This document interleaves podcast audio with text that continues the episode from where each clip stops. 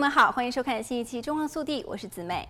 人们通常会将没吃完的饭菜冰在冰箱里，等到要吃的时候再加热，这样既不浪费食物，也能够节省开销。然而，剩菜究竟可以放多久呢？在加热的时候又应该注意哪些事项，才能避免食物中毒呢？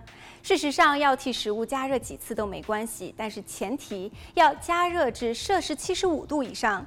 可以使用烹饪温度计来获知正确的温度，温度计应当放置在食物的中央处，而且避免碰触用来盛放食物的容器底部，而且它们在冰箱里的时间还不宜过久。只要冰箱内温度达到摄氏五度，就可以将剩菜冰在冰箱内两三天。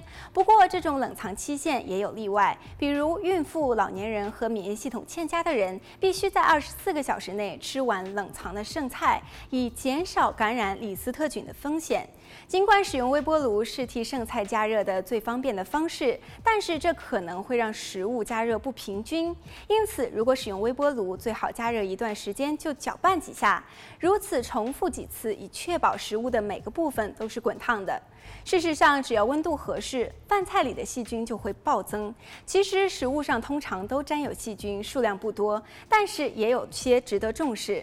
这些细菌一旦大量增殖，在吃进肚子里就会出现问题，可能导致细胞功能紊乱、毒血症，引起腹痛、腹泻、呕吐等消化道的症状。因此，尽快的将食物放入冰箱，则是将食物保鲜的关键。虽然在高温中食物加热可以杀死大多数的细菌，但是米饭中的仙人掌杆菌是一个例外。仙人掌杆菌会产生毒素，不易被高温杀死。如果任由煮熟的米饭慢慢冷却，仙人掌杆菌就会生成。一旦它们生成，高温加热也无法将其杀死，所以可能会让人生病。不光是米饭有这样的风险，淀粉类的食物都有这个问题，其中包括意大利面、面条、马铃薯等等。